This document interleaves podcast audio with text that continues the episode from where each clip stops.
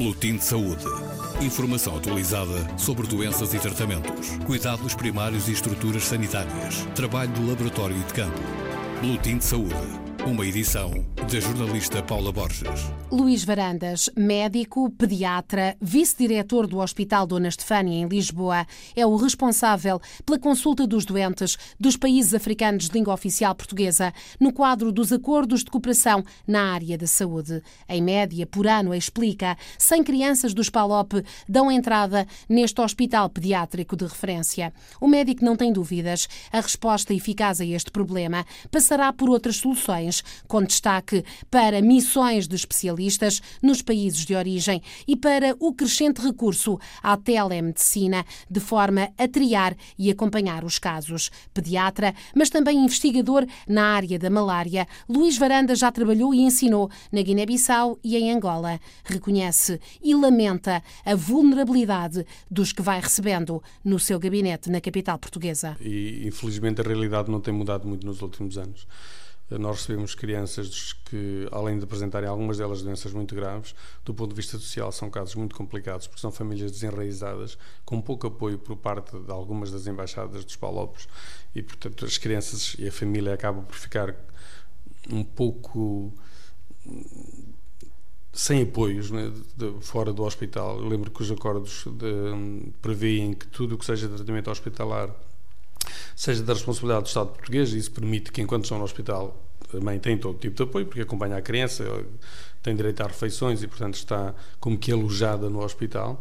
Do ponto de vista social, quando eles saem, muitos deles não têm onde ficar, acabam por ficar em casa de uns amigos um, algum tempo, mas depois não podem ficar toda a vida em casa dos mesmos amigos, voltam, vão para casa de outros amigos, vão para casa de familiares, muitos deles acabam em instituições, outros, por vezes, infelizmente, quase que na rua e, portanto, ficam com problemas eh, de facto difíceis de resolver que vêm agravar ainda mais, eh, enfim, a qualidade de vida da criança que é evacuada. Está muito ligada a estes processos porque uh, há, uma, há uma consulta em que faz quase a triagem ou, ou que tem conhecimento deste, destes casos todas as semanas. Sim, há uns anos atrás o diretor clínico, o Dr. Rosado Pinto, uh, desafiou-me a fazer esta consulta e a receber todos os doentes que são evacuados de, dos PALOP, do abrigo dos acordos de cooperação, e dar um apoio eh, pediátrico, porque alguns deles são evacuados para as especialidades cirúrgicas e, portanto, falta-lhes ali o apoio médico e dar o apoio a todos esses doentes e, ao mesmo tempo, de facto, encaminhá-los, porque muitos deles vêm com, com a evacuação de uma patologia, com um diagnóstico,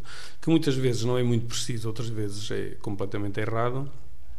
E isso permite que a criança, quando é observada pela primeira vez, possa ser orientada mais diretamente para o problema de saúde que ela tem, mas por outro também porque eh, quem vem por um problema de ortopedia pode ter uma infecção, mas pode ter uma cardiopatia ou pode ter outro problema associado à sua patologia que não é propriamente do foro ortopédico, ou precisa de atualizar as vacinas, ou precisa de apoio escolar, ou precisa, de, enfim, de uma série de coisas que, que por vezes é preciso e que quem está muito dirigido a uma área, nomeadamente esses que vos falei, que falei das áreas cirúrgicas, como o ortopedista, o cirurgião, o otorrino, a oftalmologia, acaba por não saber eh, orientar tão bem. E, portanto, ele desafiou-me a fazer essa consulta.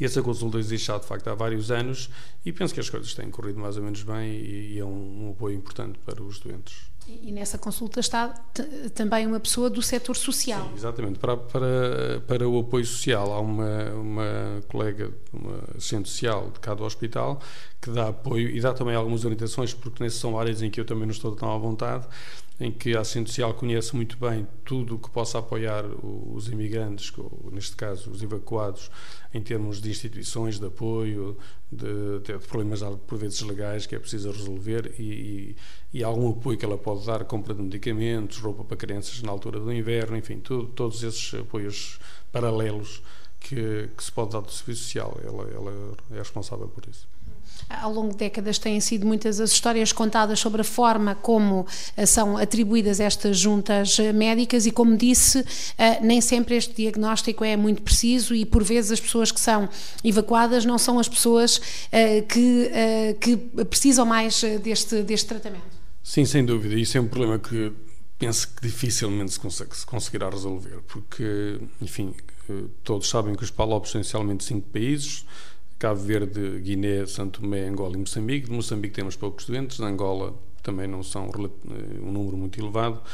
Eh, de Cabo Verde são bastantes, mas os doentes de Cabo Verde são muito bem triados e vêm muito bem orientados, com diagnósticos muito precisos, em que vêm de facto para orientações e para tratamentos como é possível em Cabo Verde.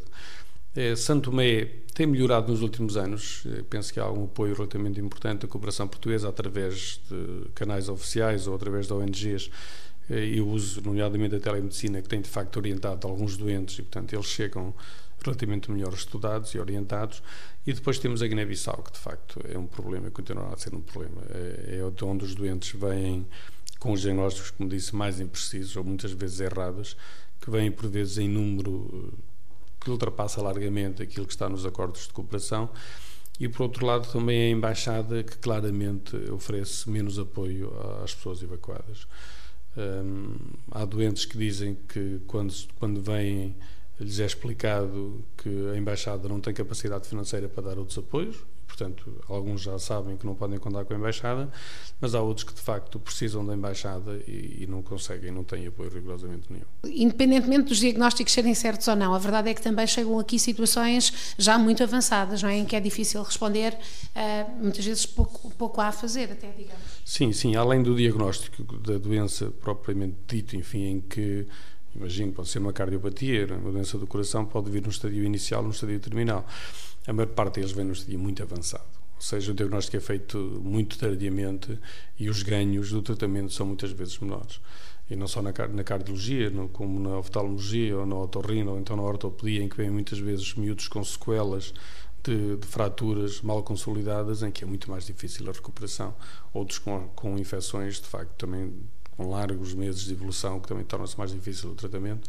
E isso é uma pena, porque se nós tivéssemos canais de comunicação diretos dos colegas de lá com os colegas de cá, seria provavelmente mais fácil discutir os doentes virem de forma mais, mais rápida, mais célere, e ao mesmo tempo alguns deles não viriam porque podia-se fazer o tratamento lá. Muitos deles, neste caso de algumas infecções eh, com longos períodos de evolução, eh, podiam tratar-se lá porque os medicamentos existem lá por exemplo, muitas tuberculoses que acabam por vir tuberculoses ósseas poderiam-se tratar lá, porque o medicamento existe lá, como existe em todo o mundo, e não seria necessária a evacuação.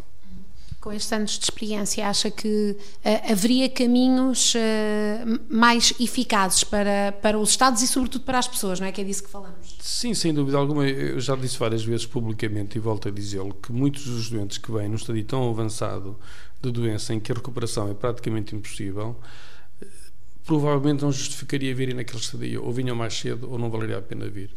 Muitos destes doentes acabam por ser os, uns consumidores de recursos muito importantes, com poucos ganhos em saúde. Isto é, se nós temos doentes com sequelas que não são recuperáveis e que vêm a Portugal e que acabam por ficar em Portugal há muito tempo, com tratamentos apenas de suporte ou paliativos, se quisermos, em que a recuperação é, é mínima, tudo o que se gasta com esses doentes deveria ser gasto com quem é passível de recuperação. Esses próprios doentes, se viessem uns meses antes ou uns anos antes, talvez, provavelmente beneficiariam de, de, do tratamento mas para verem esses doentes, provavelmente ficam outros que estariam no estadia em que os ganhos seriam francamente maiores. Considera então que, que esta, a utilização de novas tecnologias, um maior, uma maior troca entre os profissionais que existem, não é? Porque também sabemos que não há muitos profissionais no, no ativo e não estão motivados uh, e tudo isso, e missões, também acredita na, no impacto das missões médicas, de especialidades? Sim, claramente. Eu penso que os 100 doentes são, em média, aproximadamente 100 doentes por ano que são evacuados para a Estefânia, uh, representam muito pouco na gota d'água que é, por exemplo, a Guiné-Bissau. Se nós pensarmos que a Guiné-Bissau, metade da população da Guiné uh, tem menos de 15 anos, ou aproximadamente, e que nós recebemos 100 doentes da Guiné, vemos que, de facto, os 100 doentes que nós tratamos são muito pouco para aquilo que representa a população no seu todo e provavelmente tudo o que se gasta na vinda destes doentes e, eh, não, e, depois em todo o tratamento e apoio que se tem em Portugal durante alguns, alguns vários anos, se fosse investido lá, provavelmente teria muito mais rentabilidade do que tem eh, vinda para cá. Nomeadamente isso, como disse, nas missões de especialistas lá, em que a missão deveria não só tratar doentes, mas formar técnicos para tratar outros doentes como o uso da telemedicina. Há muitos doentes que são evacuados, como disse há pouco, no estadio que não justifica a evacuação, e há outros que vir mais cedo e que não, e que não vêm. E se esses doentes pudessem ser discutidos entre pares, ou seja, entre médicos da Guiné entre médicos portugueses, provavelmente muitos deles poderiam vir mais cedo e outros não viriam. E viriam os outros que, de facto, teriam a ganhar no, na, na, vinda para se tratar em Portugal. É médico neste hospital há muitos anos. Os, os maiores dramas, eh, digamos, sociais que tem visto, muitas vezes estão ligados também a estes doentes? Ou... Sim, penso que sim. Também há dramas portugueses, infelizmente. Mas a verdade é que eu acho que as situações mais dramáticas quer do ponto de vista social, quer do ponto de vista médico, eh, são muitos destes doentes evacuados, sem dúvida alguma situações muito complexas e depois também.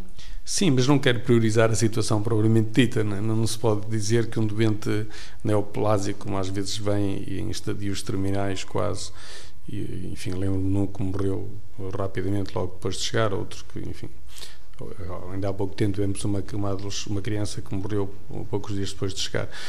Isso são dramas, obviamente, mas eh, não, tanto por a patologia ABCOD. Acontece em vários campos, uns mais frequente que noutros, mas eh, infelizmente ainda acontece. Fez uma, uma apreciação uh, técnica e realista da situação, mas isso não quer dizer que não compreenda o que leva um pai ou uma mãe a mover mundos e fundos para tentar encontrar tratamento para o seu filho ou a sua filha. Claro que sim, eu faria exatamente o mesmo que eles fazem, ou seja, eles vêm-se perante um drama familiar que é ter o filho doente num país onde não conseguem tratá-lo e não conseguem, apesar de alguns deles, e lembro histórias de pessoas que venderam tudo o que tinham para conseguir vir.